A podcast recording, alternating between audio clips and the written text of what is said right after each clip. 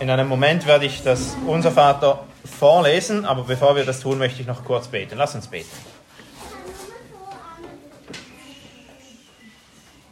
O oh Herr, du sagst immer wieder, Herr Jesus Christus, dass wer Ohren hat zu hören, der soll hören.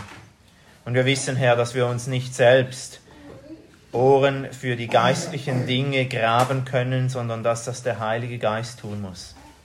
Und Herr, wir möchten dich anflehen, o oh großer Herr, dass du uns heute dein Wort einprägst in unseren Herzen.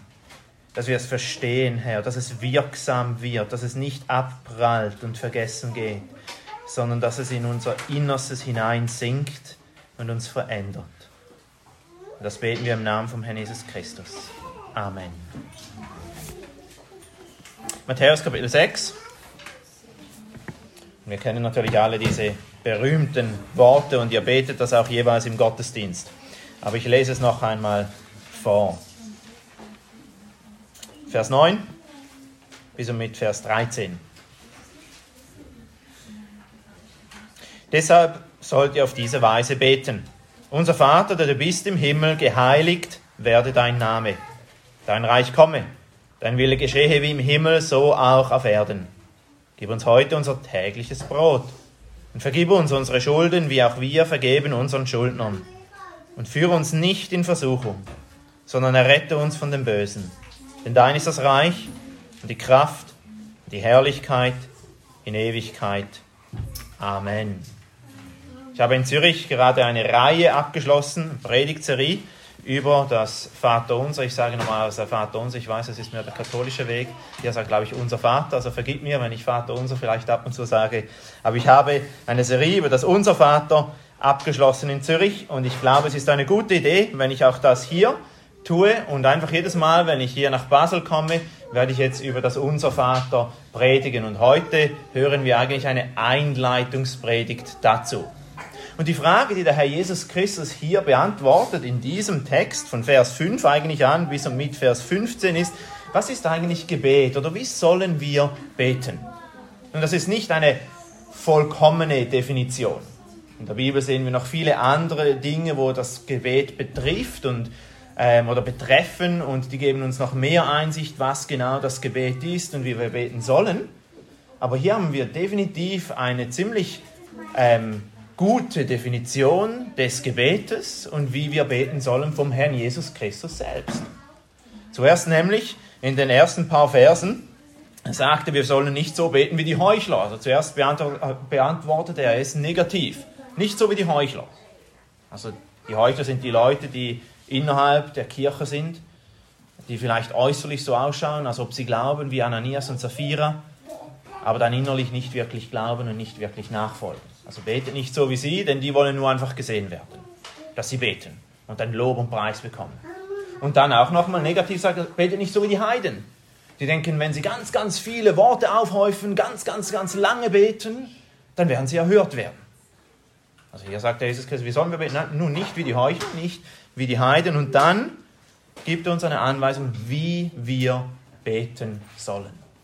Und es ist ja unglaublich wichtig zu wissen, wie wir beten sollen. Denn wir haben so große Verheißungen verknüpft mit dem Gebet. 1. Johannes Kapitel 5. Eines dieser großen Verheißungen, was heißt, das ist die Freimütigkeit, die wir ihm gegenüber haben, dass er uns hört, wenn wir seinem Willen gemäß um etwas bitten. Und wenn wir wissen, wenn wir wissen, dass er uns hört, um was wir auch bitten, so wissen wir, dass wir das Erbetene haben, das wir von ihm erbeten haben. Eine unglaubliche Verheißung. Und somit wollen wir wissen, wie es aussieht, gemäß dem Willen Gottes zu beten. Und das sehen wir hier im Unser Vater. Wie wir gemäß Gottes Willen beten. Und ganz ähnlich wie schon auch bei den zehn Geboten ist nicht nur das, was wir hier vielleicht an der Oberfläche sehen, was dann gültig ist, sondern all die Anwendungen, die wir daraus ziehen können, mit jeder Bitte, mit jedem Anliegen, das uns hier präsentiert wird, können wir auch beten und ist gemäß dem Willen Gottes. Und somit ist dieses Gebet uns eine große, große Hilfe zu wissen, was ist das Gebet und auch wie wir beten sollen. Aber heute in der Einleitungspredigt möchte ich eigentlich diese Frage beantworten, was ist Gebet? Mit der Hilfe vom Unser Vater und mit ein paar Elementen daraus, die ich herausziehe. Und dann das nächste Mal, ich glaube, das nächste Mal komme ich dann im November. Es ist immer natürlich eine größere Zeit dazwischen.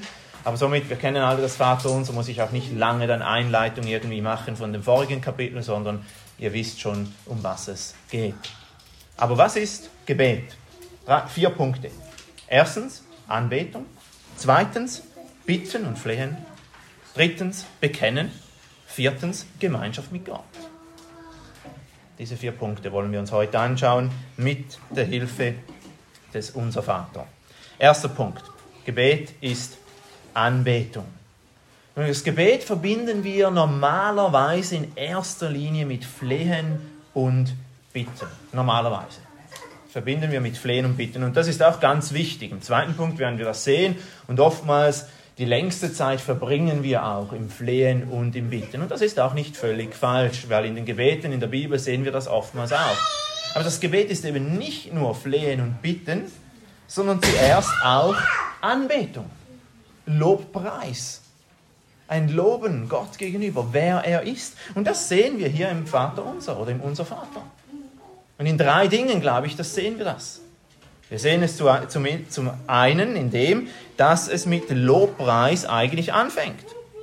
Unser Vater, der du bist im Himmel.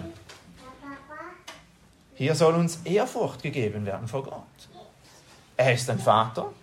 Wir sollen ehrfürchtig zu ihm kommen, aber auch natürlich mit einer Zuversicht, dass er uns hört, aber ehrfürchtig. Er ist in einer Position von Autorität und er ist im Himmel, also er ist anders als wir sind. Wir loben ihn und preisen ihn darin. Das sehen wir hier schon im Vater unser. Oder dann ganz am Ende.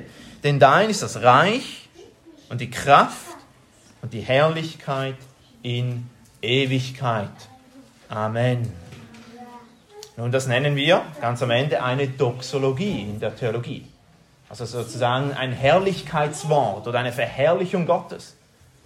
Und das wird hier am Ende auch nochmal eingefügt wie schon am Anfang Gott gepriesen wird, unser Vater, der du bist im Himmel, nochmal am Ende wird Gott gepriesen und angebetet. Und das sollen wir auch tun in unseren Gebeten. Selbstverständlich heißt das nicht, dass wir das Vaterunser immer oder diese Anbetungen immer genau so wortwörtlich benennen sollen. Ich fange jeweils in meinem eigenen Gebet so an, aber gehe dann weiter und möchte Gott mit anderen Worten auch noch preisen, die wir auch in der Bibel sehen. Darum haben wir auch äh, gelesen, diesen Text in 1. Chronik 20, nein, 2. Chronik 20, tut mir leid, wo wir auch sehen, dass selbst in der Mitte von Bedrängnis, dass Gott im Gebet gepriesen wurde und dass ihn gepriesen haben. Also wir wollen unseren Gott anbeten und Gebet ist Anbetung. Also wir sehen es zum einen in dem, dass Gebet Anbetung ist. Dann sehen wir es auch in dem, dass die ersten Anliegen betreffen die Herrlichkeit Gottes zuerst einmal. Also wir sehen das dann in Vers 9 nochmals, geheiligt werde dein Name. Also in erster Linie geht es beim Vater unser zuerst einmal nicht um uns, sondern um Gott. Das heißt, geheiligt werde dein Name. Oder dein Reich komme. Oder dein Wille geschehe wie im Himmel, so auch auf Erden. Ein anderer Aspekt wie wir das eben sehen, dass wir Gott anbeten sollen im Gebet. Und dann drittens sehen wir es auch darin, dass wir schon alleine vom Gebet her wissen, dass wir ja zu jemandem kommen, der höher ist, als wir das sind. Es ist ja nicht so, dass derjenige, der am Bitten ist, höher ist als derjenige, der gibt. Sondern Gebet selbst sehen wir, wenn wir vielleicht auf die Knie gehen, aber auch wenn wir unsere Hände zu Gott hochhalten und beten, anerkennen wir schon, dass er größer und mächtiger als wir sind und eben diese Dinge tun kann, wofür wir beten. Und es zeigt die Abhängigkeit. Wie wir es gelesen haben in diesem Gebet, 2. Chronik 20. Wir wissen nicht, was wir tun sollen, aber unsere Augen sind auf dich gerichtet. Hier ist schon ein Anbetungsaspekt drin. Er ist größer und mächtiger als wir. Also, dass unser Vater zeigt uns, dass Gebet auch Anbetung sein soll. Und das ist ganz wichtig, dass wir daran denken, wenn wir beten, dass wir den Herrn anbeten. Das muss nicht immer ganz lange sein, aber dass wir daran denken, Gott zu preisen und natürlich auch dankbar zu sein. Aber das bringt uns nun auch zum zweiten Punkt. Es ist nicht nur Anbetung, sondern auch Bitten, sondern auch Bitten. Und das sehen wir dann in den Versen 9 natürlich, so ab der Hälfte, bis dann auch mehr oder weniger das Ende, äh, Vers 13, wo wir dann bitten. Zuerst bitten wir für die Dinge, die eben Gott betreffen und seine Anliegen sind, dann aber auch für uns selbst. Also Gebet soll ein Bitten und ein Flehen sein. Wir kennen auch sicherlich die bekannten Verse in Philippa Kapitel 4, wo es heißt, sorgt euch um nichts. Hier wird das Gebet angesprochen. Sorgt euch um nichts, sondern in allem lasst durch Gebet und Flehen mit Danksagung eure Anliegen vor Gott kund werden. Der Friede Gottes, der allen Verstand übersteigt, wird eure Herzen und eure Gedanken bewahren in Christus Jesus. Aber wofür sollen wir dann bitten? Nun, ich habe es schon erwähnt, zuerst einmal für die Anliegen Gottes. Geheiligt werde dein Name. Dein Reich komme. Dein Wille geschehe. Aber diese Dinge sind auch unmittelbar gut für uns am Ende, weil wir darin Freude und Glückseligkeit finden, wenn Gott im Zentrum unseres Lebens ist. Aber danach sollen wir auch bitten für die Dinge, die uns selbst betreffen. Wenn wir dann hier weitergehen und sehen, gib uns heute unser tägliches Brot, also für die Notwendigkeiten unseres täglichen Lebens. Oder dann auch um Vergebung und vergib uns unsere Schulden, wie auch wir vergeben unseren Schuldnern. Oder um Errettung, Vers 13, und führe uns nicht in Versuchung, sondern errette uns von dem Bösen. Und in dem, wenn wir bitten und flehen, sollen wir auch Fürbitte tun. Für andere. Wo sehen wir das? Hier im Vater unser. Nun, ich glaube, wir sehen das darin, dass es hier heißt, gib uns heute unser tägliches Brot. Ist nicht ein individualistisches Gebet, sondern wir sollen auch für andere beten. Also Fürbitte tun. Genauso wie es in 1 Timotheus 2, Vers 1 heißt, so mahne ich nun, dass man vor allen Dingen Bitten, Gebete, Fürbitten und Danksagungen darbringe für alle Menschen.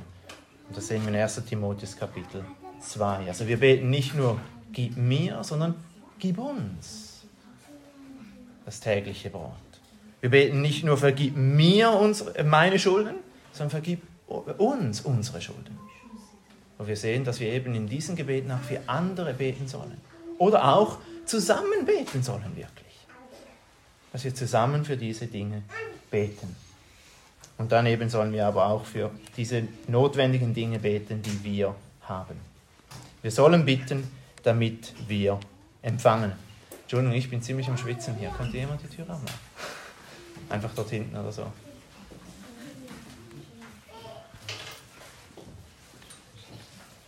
Wir sollen bitten, damit wir. Vielen Dank. Ja.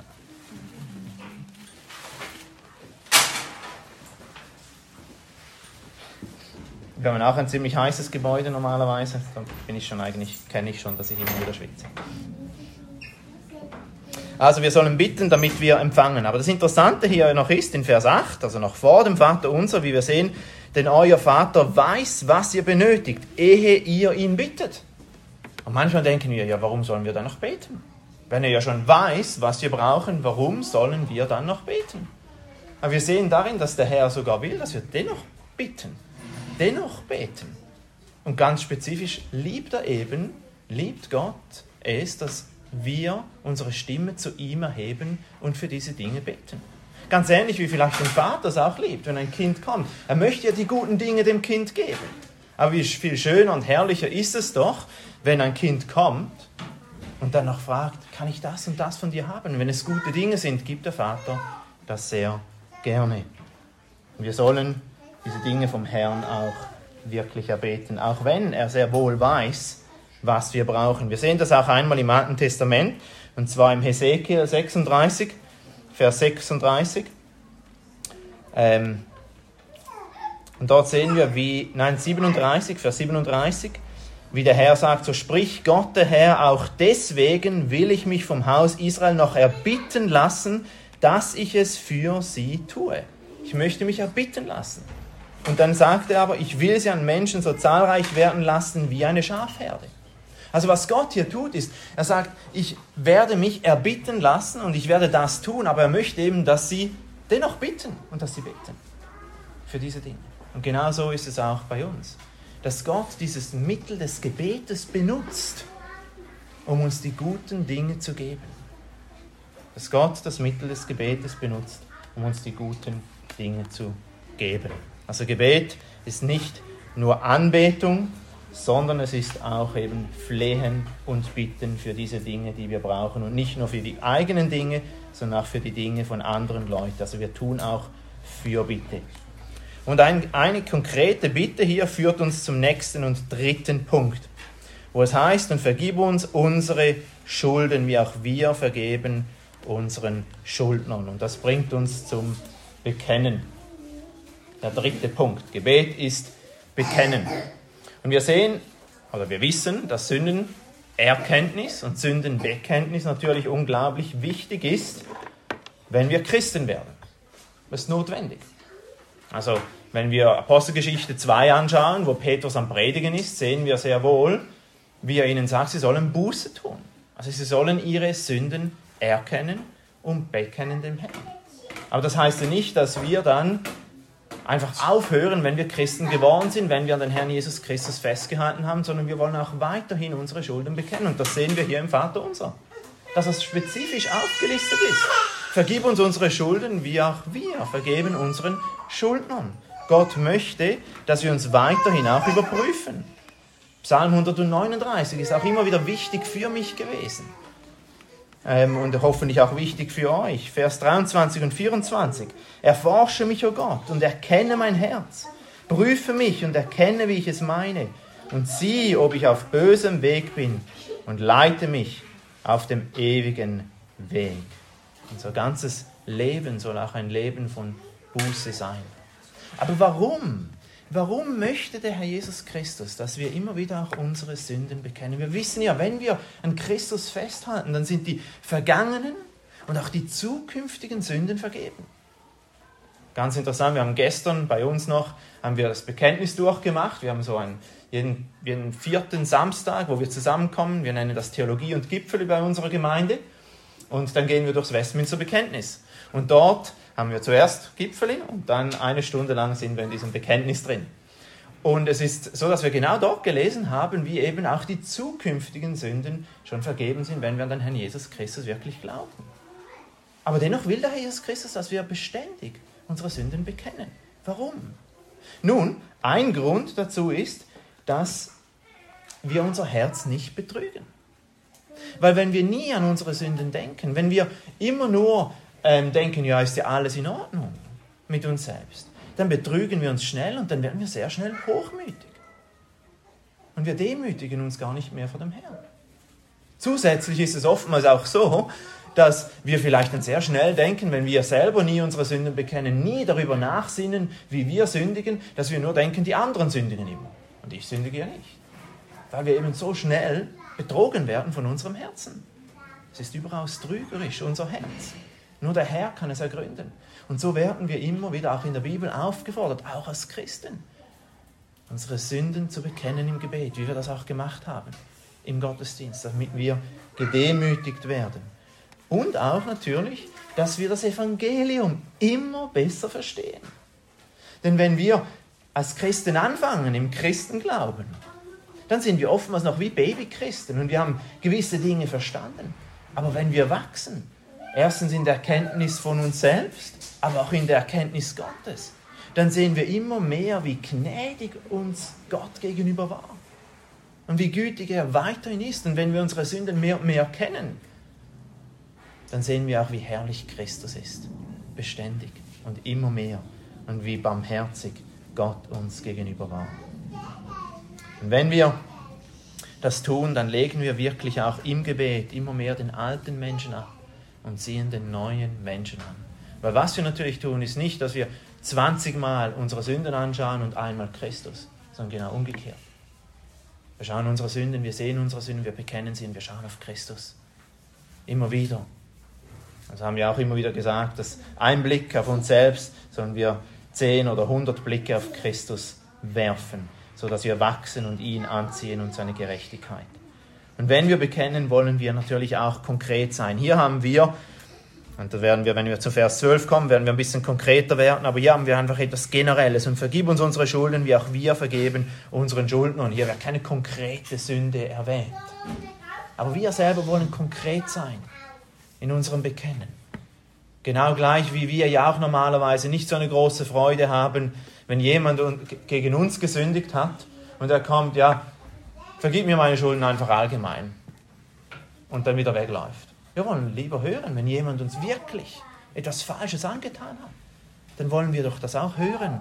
Ich habe genau in dem gesündigt, ich habe dich angeschrien oder ich habe das getan, bitte verzeih mir. Und genauso ist es bei Gott. Wir wollen konkret sein und dann immer wieder auf Christus schauen und in seiner Gerechtigkeit Freude haben und vor Gott treten.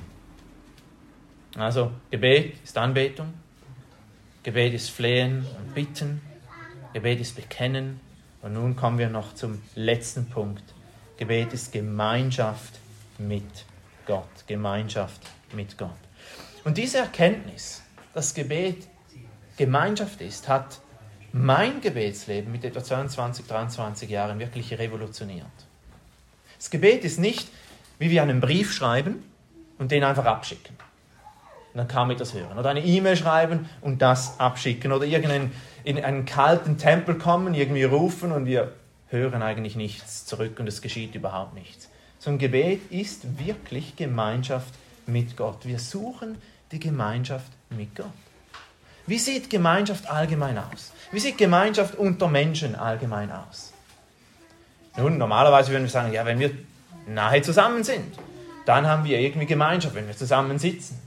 Aber es ist ja nicht nur so bei den Menschen, wenn man einfach nahe zusammen ist und zusammen sitzt, dass man Gemeinschaft hat, sondern dann, wenn man sich auch austauscht, kommuniziert miteinander, dann hat man Gemeinschaft miteinander.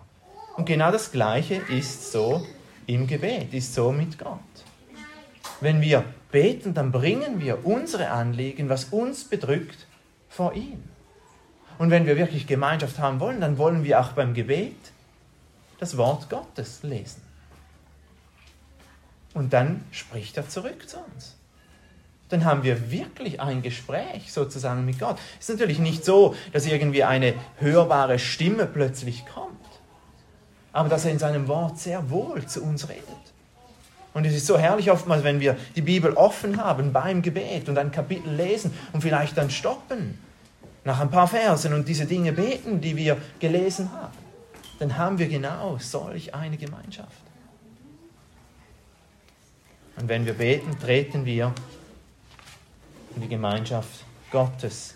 Und wir haben hoffentlich alle eine Sehnsucht danach, in die Gemeinschaft Gottes zu kommen. Genau gleich wie David sie auch hatte im Psalm 36 sehen wir das in einem dieser herrlichen Verse in den Psalmen, wo dieses Verlangen nach Gott ausgedrückt wird, um eben Gemeinschaft mit ihm zu haben, wo es heißt, oh Gott, du bist mein Gott, früh suche ich dich, meine Seele dürstet nach dir, mein Fleisch machtet nach dir in einem dürren, lechzenden Land ohne Wasser. Dann Vers 7, hier wird eigentlich auch das, das Gebet und das Nachsinnen erwähnt wenn ich an dich gedenke, auf meinem Lager den Nachtwachen nachsinne über dich. Also er sucht wirklich Gemeinschaft. Gemeinschaft mit Gott. Und was befeuerte die Gemeinschaft von David im Psalm 63? Was befeuerte die Gemeinschaft von David?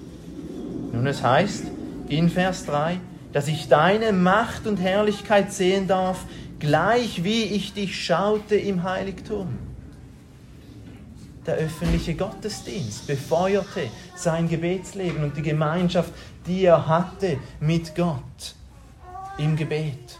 Und das Verlangen, das er hatte nach Gott, wurde befeuert und angespornt im öffentlichen Gottesdienst. Und somit haben wir auch im öffentlichen Gottesdienst Gemeinschaft. Und das drückt ja genau unsere Liturgie eigentlich aus. Wenn wir beten, dann sprechen wir zu Gott. Wenn wir die Schriftlesung hören, dann spricht er zurück. Wenn wir singen, dann preisen wir ihn und beten wir auch. Gesang ist auch Gebet. Das sehen wir in den Psalmen, dass die Psalmen Lieder und auch Gebete sind. Dann reden wir mit Gott. In der Predigt redet er zurück. Und genau ähnlich haben wir es im Gebet. Wenn wir das Wort vor uns haben, wenn wir beten, wenn wir das Wort lesen, dann haben wir wirklich Gemeinschaft mit Gott. Und was für eine herrliche Sache ist das. Und wenn wir das, glaube ich, wenn wir das ein bisschen mehr realisieren, das Gebet eben nicht nur irgendwie ein Brief schreiben ist, den schicken wir ab und dann ist irgendwie in weiter Ferne Gott und dann irgendwann kommt dann vielleicht irgendetwas zurück oder wird etwas erhört, sondern das Gebet wirklich Gemeinschaft mit Gott ist. Und ich hoffe, dass das uns auch selbst anspornt, mehr ins Gebet zu gehen. Auch wenn wir vielleicht nichts fühlen. Ist auch nicht so, wenn wir Gemeinschaft mit anderen Menschen haben, dass wir immer absolut fröhlich sind, aber dennoch brauchen wir es. Und dennoch hilft es uns, wenn wir kommen, auch wenn wir uns nicht danach fühlen. Also, Gebet ist Anbetung, Gebet ist Bitten, Gebet ist Bekennen und Gebet ist Gemeinschaft. Ich habe noch ein paar Anwendungen äh, für euch. Erstens, das habe ich jetzt schon mehrmals betont, haltet ihr diesen Gemeinschaftsaspekt vor Augen.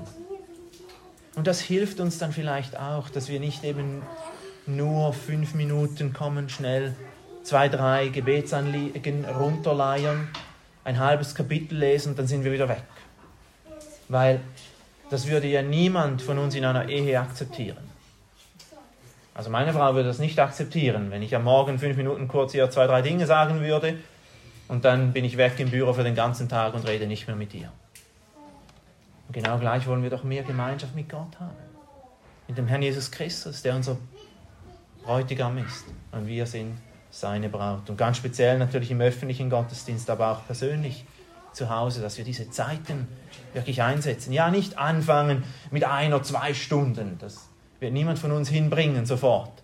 Aber vielleicht wirklich anfangen, 15 Minuten, die möchte ich mir wirklich jeden Tag auf die Seite setzen. Egal, was kommen mag. Und ich bin überzeugt, wenn wir das durchziehen, dann werden wir schnell merken, wir können auch 20, 30 Minuten. Genauso ist es mir gegangen. Ich habe ganz klein angefangen, mit 10 Minuten, aber dann das durchgezogen. Und dann ist es mehr geworden. Und dafür danke ich dem Herrn. Zweitens,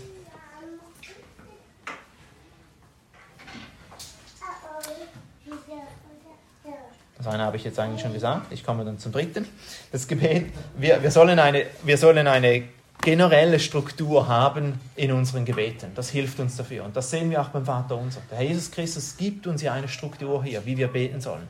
Es ist nicht so, dass wir immer eben genau die gleichen Worte benutzen sollen, aber dass wir vielleicht diese Kategorien haben in unserem Gebet. Das hilft auch mir. Und dann vielleicht Dinge aufschreiben wirklich. Dinge, wo ich täglich dafür bete, Dinge, wo ich wöchentlich dafür bete und so weiter und so fort. Und das hilft uns unglaublich dann, unser Gebetsleben zu strukturieren und dann auch daran zu bleiben. Also wir sollen wirklich Struktur benutzen, wie der Herr Jesus Christus uns das gibt. Dann ein weiterer Anwendungspunkt, tue es. Tue es auch, wenn du dich nicht danach fühlst. Tue es auch, wenn du dich nicht danach fühlst. Oder selbst wenn du ganz speziell dich unwürdig fühlst, vor den Herrn zu kommen. Dann mache nicht, sage nicht dann, ja, das, das bringt jetzt eh nichts, ich bin unwürdig. Nein, dann schau auf den Herrn Jesus Christus, bekenne deine Sünden, egal was es gewesen ist, und komme vor ihn und suche ihn. Er wird dir vergeben. Und er wird wieder das Angesicht über dein Angesicht, über dein, über dich leuchten lassen in seiner großen Gnade und Güte. Und glaube nicht den Lügen vom Satan, der dir sagt, nein, du kannst nicht reinkommen du bist nicht würdig. Dann sage frisch und fröhlich, ich bin unwürdig in mir selbst, aber in Christus bin ich sehr wohl würdig, vor Gott zu treten. Lass uns beten. O großer Gott, wir danken dir für dieses unser Vater. Wir danken dir, Herr, dass du uns zeigst, wie wir beten sollen, dass du uns nicht im Dunkeln lässt, Herr, in dieser Sache, sondern dass du uns klare Anweisungen gibst. Herr, und ich möchte dich dafür bitten, dass wir das Gebet ganz speziell auch als eine Gemeinschaft mit dir betrachten und sehen. Und dass unser Gebetsleben, Herr, in deiner Gnade gestärkt und gekräftigt wird, weil du willst, dass wir vor dich treten und weil du unsere Stimmen hören willst und unsere Anliegen hören willst. Amen.